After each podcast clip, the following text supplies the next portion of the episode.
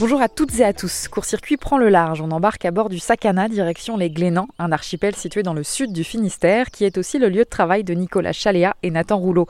Les deux associés sont pêcheurs. Pendant l'été, c'est avec des lignes qu'ils remontent des bars. Pendant l'hiver, ils plongent pour ramasser des oursins au fond de l'eau. Cette pêche ouvre à la mi-octobre et se termine à la mi-avril. Et pendant que Nathan ramasse, Nicolas trie et range les oursins et il nous dit tout sur ses invertébrés et sur la pêche en plongée. Bonne écoute!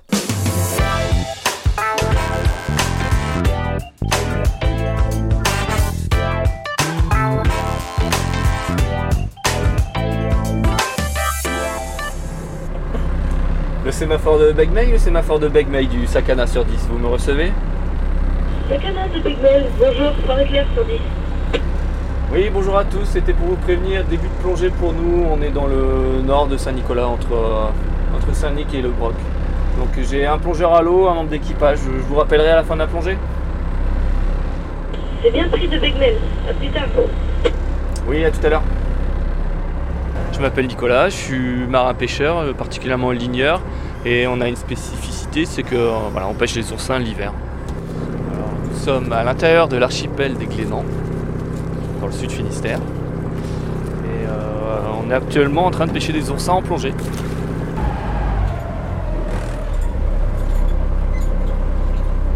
Il suffit de fermer les yeux, de se mettre en condition. euh, quand tu les rouvres, tu as l'impression d'être au commencement du monde. quoi.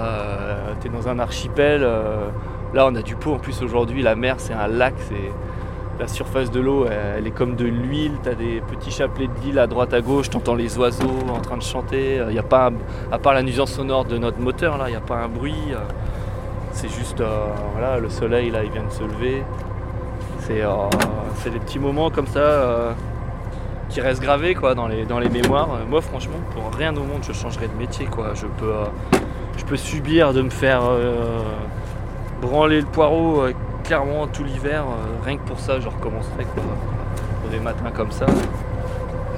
Je changerais pour rien au monde.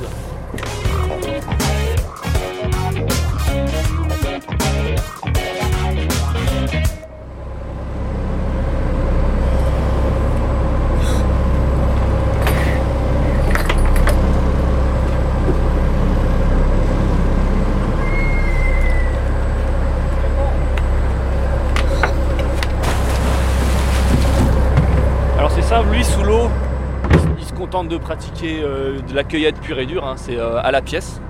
Donc euh, il fait déjà un premier tri sous l'eau, il sélectionne déjà une certaine taille de. un certain calibre d'oursin. Il remplit les sacs que tu vois là. Et alors quand chaque, chaque sac est relié à une, à une ligne de flotteur, et quand il a fini son premier sac, il récupère le, le flotteur, il le détache du deuxième sac, parce que le deuxième sac est accroché au premier flotteur. Et donc moi ensuite je vois le, le flotteur sans sac qui remonte. Donc je le récupère, je le remonte à bord et je commence à trier le- le- les oursins.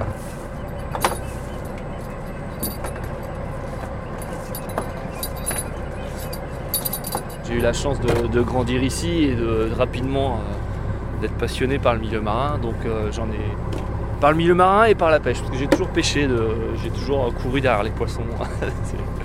Ça m'a toujours obsédé. Donc j'ai fait des études de biologie marine. Je me suis spécialisé dans l'aquaculture. J'ai voilà, travaillé euh, après mes études en, en conchyliculture, dans l'aquaculture offsho- offshore. Euh, je ne veux pas dire que j'ai fait le tour, mais euh, disons que j'ai essayé hein, de, travailler à l'étranger ou même dans d'autres régions de, Corse, de France comme en Corse par exemple. Et, mais c'est pas que ça m'a pas plu, mais je suis tellement attaché à, voilà, mon territoire qu'il fallait que, fallait que je revienne. Donc bah, je suis rentré, j'ai craqué, j'ai passé mon, mon diplôme de, de commandement à la pêche, j'ai trouvé un embarquement et puis euh, après euh, 8-9 ans euh, comme euh, on va dire employé quoi, j'ai, j'ai, eu l'opportunité de pouvoir acheter un bateau ligneur et je me suis mis à mon compte.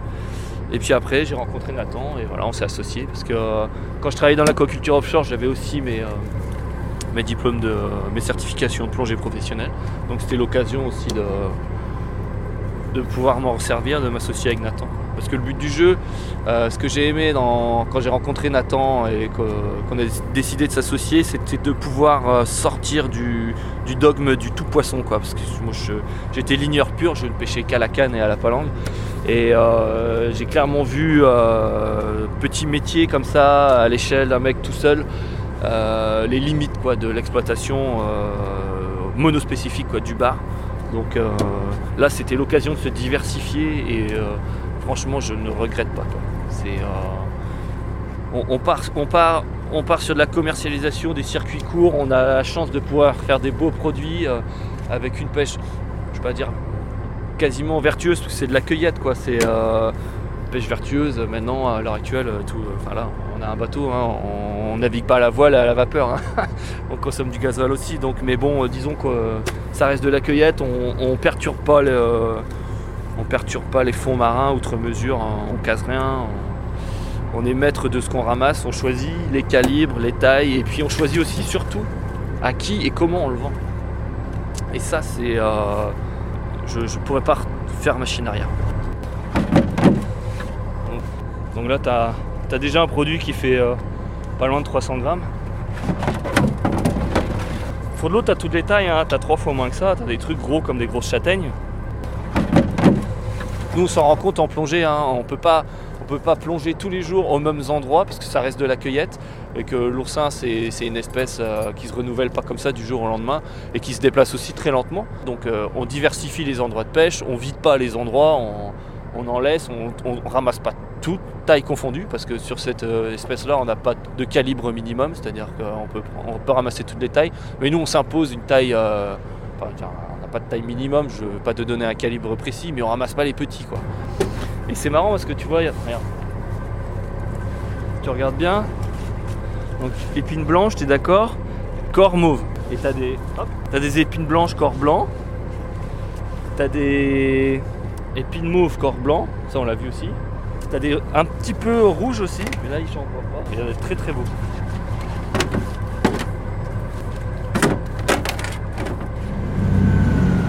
Olivier Doniard, 40 hein.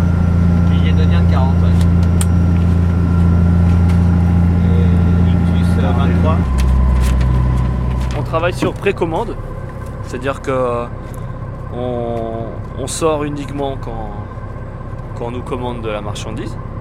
C'est une ressource qu'on prélève en plongée. C'est euh, c'est beaucoup de contraintes administratives, euh, physiques, médicales. Et puis après, c'est un mode de prélèvement pour la ressource qui est beaucoup plus doux aussi. Donc tout ça, ça, implique que nous, on a dû aussi faire des efforts en termes de, communication et, de recherche de clients hein, qui soient sensibles à notre façon de pêcher. Donc ça, pour nous, ça justifie un, prix de vente minimum euh, qui, qui puisse nous garantir, nous, de pêcher moins aussi. Nous, on commercialise 7 euros le kilo. Et il faut savoir que bah, après, les, les, les poissonneries, ben, c'est x2 plus le prix du transport, donc euh, le calcul est vite fait. Tu es, autour de 14-15 minimum, hein. voire, plus, je pense, en bout de chaîne.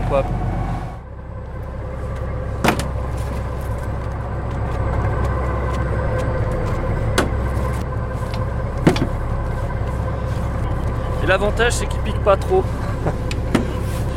C'est pas des oursins euh, méchants, on va dire. Quoique, j'aimerais pas en prendre un dans le coin de la gueule.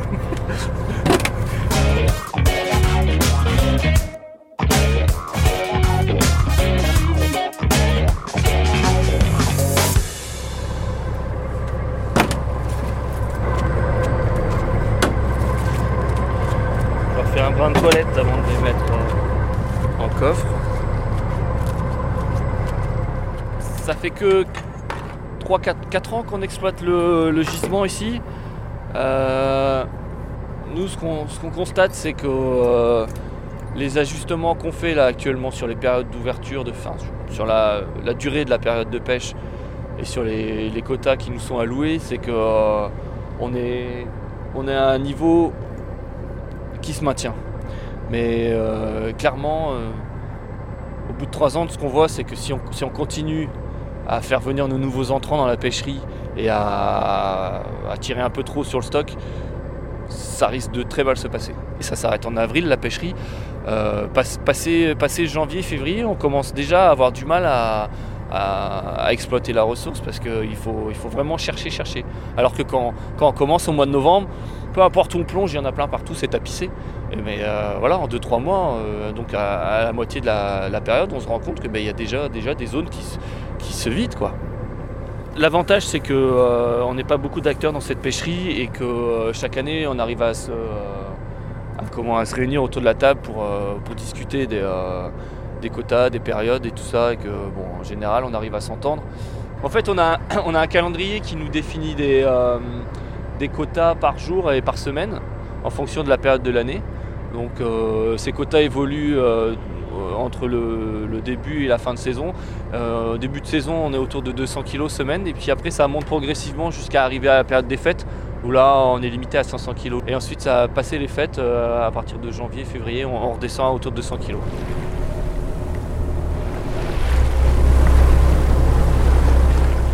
De toute manière, on ne pourra pas faire plus.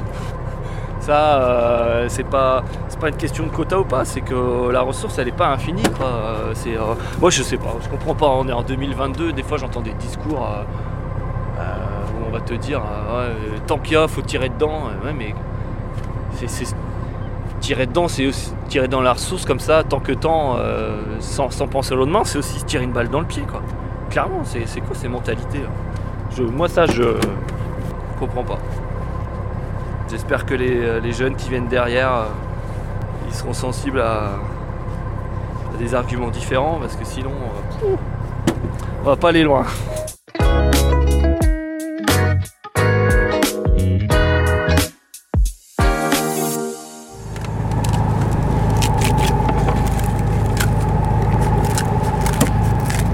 Monsieur l'oursin, il a une, euh, coquille, euh, cette espèce-là, une coquille assez dure. Donc il faut se saisir de, soit d'une très bonne paire de ciseaux euh, spéciaux là qu'on peut trouver euh, bah, dans les magasins spécialisés, euh, ou, alors, ou alors un petit sécateur. Et donc faut retourner l'oursin et on voit, le, on voit un petit orifice avec comme un petit bec en fait. hein. Donc il faut planter le, il faut planter le, couteau, on va dire à peu près au milieu de l'intersection entre le bord de l'oursin et ce petit orifice là, et faire le tour. Comme ça, on, le, va dire qu'on le décapsule. Donc on va enlever ça avec de l'oursin et puis on va, ça va découvrir l'intérieur et tu verras, il y a les gonades. Donc voilà, les oursins, c'est une symétrie pentaradière. Ça veut dire que ça a 5 axes de symétrie, tu vois. Et tu, peux compter 5 gonades. Les langues là. Donc tu vois, ils sont très charnus. Ah. Hum. Ouais, tu fais avec tes deux doigts comme ça. Pas que, Ah, tu, putain, manges, ils sont bien. pas que tu manges le marron là, tu vois. tu- C'est amer ça. Là,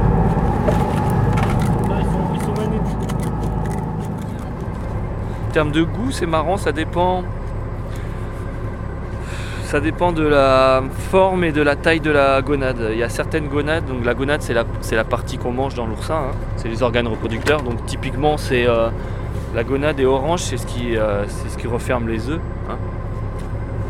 Euh, une fois qu'on retire la gonade de l'oursin, D'abord, il y a une première impression de. Elle, se vide de son eau, donc c'est très très liquide, c'est très iodé. Exactement comme quand, quand par exemple, on ouvre une huître et euh, voilà, il y a de l'eau de l'huître qui sort. Mais ça, c'est un petit peu pareil, c'est de l'eau très. bah, c'est de l'eau salée, hein, c'est très iodé. Et ensuite, quand on arrive dans le texture même de la gonade, donc c'est très onctueux et par contre, ça a un goût euh, proche de bah, proche de ce qu'on peut ressentir en mangeant une huître assez fine ou une Saint-Jacques. C'est euh, léger arrière- arrière- arrière-goût de noisette. Franchement, c'est vachement intéressant. Moi, je te cache pas qu'au début, euh, moi j'avais déjà consommé euh, l'autre espèce d'oursin, les plus petits là. Quand j'ai ouvert hein, comme ça, les premiers là, et que j'ai vu la gonade, j'ai dit, ouais, je vais pas manger ça, c'est énorme, ça fait un peu peur. Et puis la texture elle paraît pas très euh, enchanteresse, on va dire. Et en fait, non, non, euh, j'ai goûté et là je me suis dit, qu'est-ce que j'ai été con de pas avoir goûté ça avant. C'est super bon. Moi j'ai tendance à dire que euh, la chance qu'on a nous, c'est que voilà, on a un produit qui sort de l'eau, donc euh, on peut le consommer euh, comme ça, euh, bruit de décoffrage et euh, c'est, euh, c'est, pour moi c'est vraiment ce qui me convient. Sinon, euh, moi ce que j'avais aimé, c'est que j'avais fait des petits toasts grillés et j'avais mis dessus un, beurre salé avec euh, une préparation d'ail des ours dedans. Tu vois, ça rappelle un peu un beurre d'ail en fait, sauf que l'ail des ours c'est un côté un peu plus floral. Et du coup, euh, le, le beurre d'ail des ours fondu là sur le pain grillé chaud et le, et le- la langue d'oursin, ouais, c'est franchement, tu passes par plusieurs textures, chaud, froid, et après, d'abord tu as la puissance de l'ail des ours et derrière tu as le côté noisette de l'oursin, ouais, ça passait super bien. Mais il y a plein de façons de faire. hein. Moi, je suis pas spécialiste. Mais quand, euh, si vous suivez notre compte Instagram, vous verrez, il y a des photos. Là, on partage des photos avec des chefs. euh, les mecs, ils font des trucs. euh, ça fait pas saliver, moi, ça me fait baver. Hein. Tellement ça a l'air bon.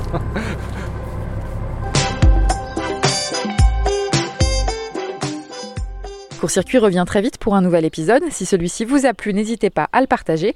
Et pour suivre les actualités de Nathan et Nicolas, ça se passe sur leur compte Instagram, sakana-bretagne. À très vite